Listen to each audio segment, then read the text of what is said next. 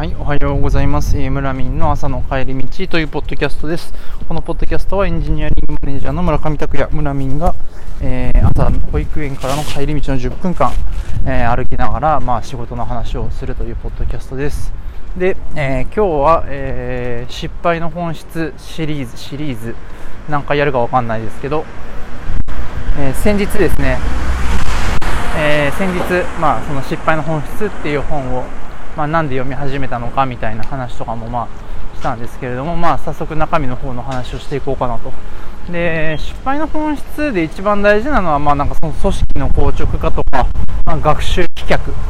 unlearning みたいな、うん、ところなのかなとは思うんですけどなので、まあ、そこが本質なんだけど今日話したいのはちょっとそことはまたちょっと違うところで、えー、っとまあ、戦略目的の曖昧さみたいなところですね。についてお話をしようかなというふうに思っています。戦略目的の曖昧さ。まあそのままですよね。戦略の、まあ、目的が曖昧,、まあ、曖昧もそうだし、まあ、組織の中で徹底できていない、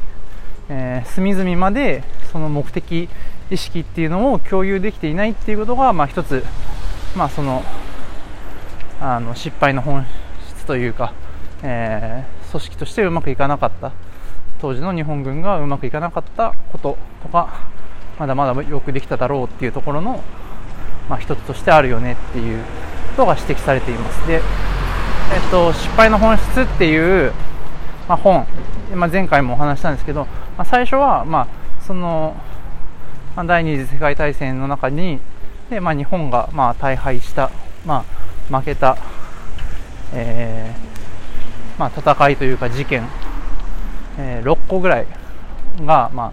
まあ、事例として上がってるんですけど一番最初に上がってくるのがノモンハン事件っていう、まあ、日中戦争時代の,、えー、そのまあ満州の北の方のこう、まあ、まあ、ロシアと面しているところなんですよね。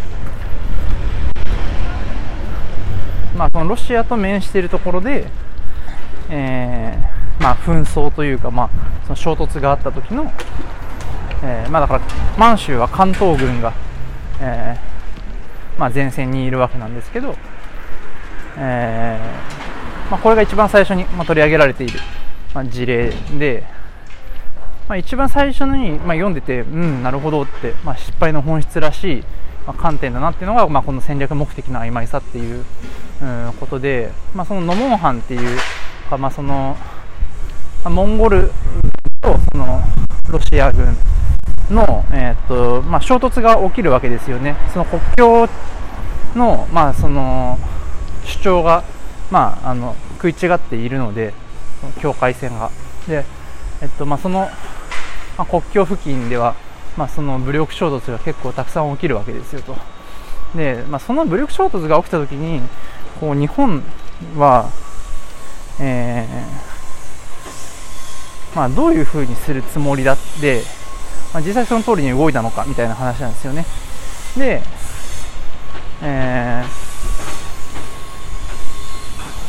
ー、まあ、武力衝突が起きた時に日本はどうするかっていう、まあ、その目的意識で、まあそのまあ、国の中枢、まあ、いわゆる大本営とかっていうふうにあでも、えっと、日中戦争の時だからまだ大本営ってないのかちょっとすみません曖昧なんですけど、まあ、その失礼犬犬に吠えられましたえっとまあその、まあ、国の中枢は基本的にこう、まあ、その、まあ、ノモンハン付近、まあ、その満州と、えー、ロシアの,、まあその国境周りでの武力衝突に関しては、まあ、それを抑えること収めることだけに、まあ、こう、と注力をして、まあ、それ以上深入りをしないようにっていうふうに、えー、まあ、考えていたとで一方で、まあ、その前線の関東軍っていうのは、まあ、なんかそれにま乗じて、えー、そのロシアの方にこう攻め込んでいこうっていう、まあ、そういう意識があったっていう、まあ、まあ、明らかにまあ違ってるんですよね。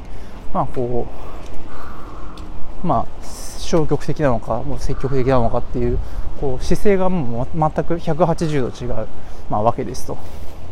ででなおかつそのなんていうのかなその中枢からその関東軍に、えー、対してのこの指示の仕方っていうのは結構曖昧だったわけですよね。えーまあ、こういうふうに国、えー、私たちとしては考えているけれども、えっと、なので、まあ、理解をされたしみたいなあの、まあ、理解して、えっとまあ、その通りに動いてくれることを望んでいるよみたいななんかそういう伝え方をしていてあの命令としてもうこうしなしなさいっていう、まあ、伝え方をしていなかったというあのそういう話がまあ出てきますと。で、えーとまあ、それがモンハン事件、まあ、で結局それで、まあ、深入りを、えー、して深入りした結果どうなったかっていうと、まあ、その日本の、まあ、軍隊とそのロシアの軍隊で、まあ、圧倒的にこう、まあ、戦力差があって、まあ、帰る位置にあるみたいなのが、まあ、そのモンハン事件の、まあまあまあ、結末といえば結末なんですけどでこういうこの作戦、えー、戦略目的の曖昧さとか,、まあ、なんかその不一致みたいなところっていうのはまあ、その6個の事例の中でも結構いろんなところに出てくる。えー、っと、そうですね。例えば、まあ、まあ、最後の沖縄戦とかもまさにそうですよね。沖縄戦は、その、まあ、アメリカ軍が沖縄に乗り込んでくる前に、もうその艦隊決戦で、まあ、艦隊決戦っていうのはその、えっと、まあ、船と船の戦いで、えっと、アメリカ軍を叩き潰すっていうことを、えー、まあ、戦略として考えていた大本営と一方でその沖縄の,、えーまあ、その現地の、えーと、第32軍っていう確か軍隊だったとあすみません違ったらごめんなさい適当なこと言った言わない方がいいですね、えーと、とその現地の部隊は、まあ、それは無理だから、えーまあ、持久戦、まあ、乗り込ま、えーと上陸されるのはもう覚悟の上で持久戦をするっていうそういう考え方だった。もうもう真反対から違うわけですよね。でそれに応じてこう、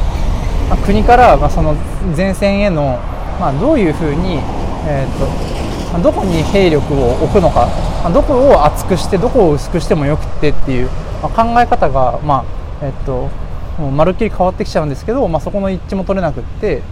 えーまあまあうまくいかなかったみたいな話があるわけですよね。で、まあ、戦略目的の、まあ、曖昧さとかその組織の中での、えっと、一致が取れていないっていうことって、まあ、そのまあ沖縄戦のその上陸に対するかその米軍上陸に対するこう考え方に、まあ、割と顕著に出ると思うんですけどこう目的によって、まあ、戦略によって戦術ってやっぱ変わってくるわけですよね。まあ、だから戦略間違ってるかどうかって話うんとかとはまた別で戦略のレベルでこう目線が揃っていないとどういう戦術を取るのかどういう具体的な作戦を取るのかっていうところもう全然噛み合わないと、うん、戦略のレベルでの食い違いは戦術でどうにもならないんだよっていうことがやっぱ見えるわけですよね。でまあこう失敗の本質っていう本を読んでるとやっぱその当時のやっぱコミュニケーション手段ってなかなかこう、えー、まあ、限られているというかまあ、うん、当時の人たちがこれをどういうふうに感じていたかは分かんないですけど、まあ、やっぱ電報でこう、まあ、一発メッセージを打つと、まあ、数日かかる。1往復に数日かかるっていうのが、まあ、当時の、まあ、コミュニケーションだったと。今ってまあねあの、まあ、チャットができてメールですら遅いって E メールですらこうスムーズにコミュニケーションいかないよみたいなこと言ってるまあもう2021年の私たちからするとこう想像もつかないようなコミュニケーションのこう、えー、効率の、まあ、悪さだった中で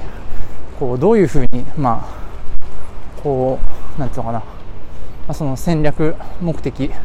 の統一とかまあ、目線を合わせるってことができたのかなってところは、まあ、大変だったんだろうなとは思うんですが、えっと、なんだっけな。ちょっとど具体的にどういうシーンでだったか忘れたんですけど、やっぱなんかそれと対比すると、こう、まあ、アメリカの海軍っていうのは、まあ、その、やっぱ偉い人同士、まあ、えっと、まあ、そのまあまあえっとまあ一つ上のレイヤーのマネジメントともう一個下のマネジメントのレイヤーでこう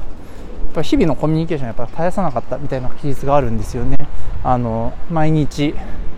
えー、空母のその甲板の上をこう歩きながらこうずっと話し込むみたいなことが日常茶飯事だったみたいなことも書いて書いてあってだからなんかこういうのって、まあ、そのマネージャー同士って、まあ、なんかそう週に1回30分話すとかじゃなくてやっぱ毎日毎日今こういうこと起きてるよねっていうことをコミュニケーション取らなきゃいけないっていう、まあ、今の僕たちのあの、まあ、仕事とこう通ずるような、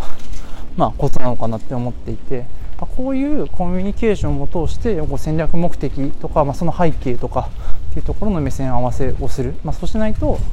まあえっとまあ、目的から導出される、まあ、How とか戦術とかっていうところっていうのはこう、えー、もうちぐはぐになって、まあ、出せる成果も出せないということになるのかなというふうに、まあ、あの感じましたね。なので、まあ、やっぱ私たちのこう組織、まあ、この2021年においても組織の構造ってそんなに大きく変わってない中で目的を揃えるっていうことは、えっとまあ、軍事だろうとソフトウェア産業だろうと、えーまあ、IT が行き届いている時代だろうとそうじゃない時代だろうとあの大事になるのは間違いないと思うのでこうそこを意識しながら、えー、組織運営っていうのはするべきなんだなというふうに感じました。はいそんな感じで。今日は、えー、失敗の本質という本の中から、まあえー、戦略目的の曖昧さという、まあ、項目についてお話をしました。はいじゃあ、え今日もえー、家に帰って仕事頑張ろうと思います。村上拓也村民でした。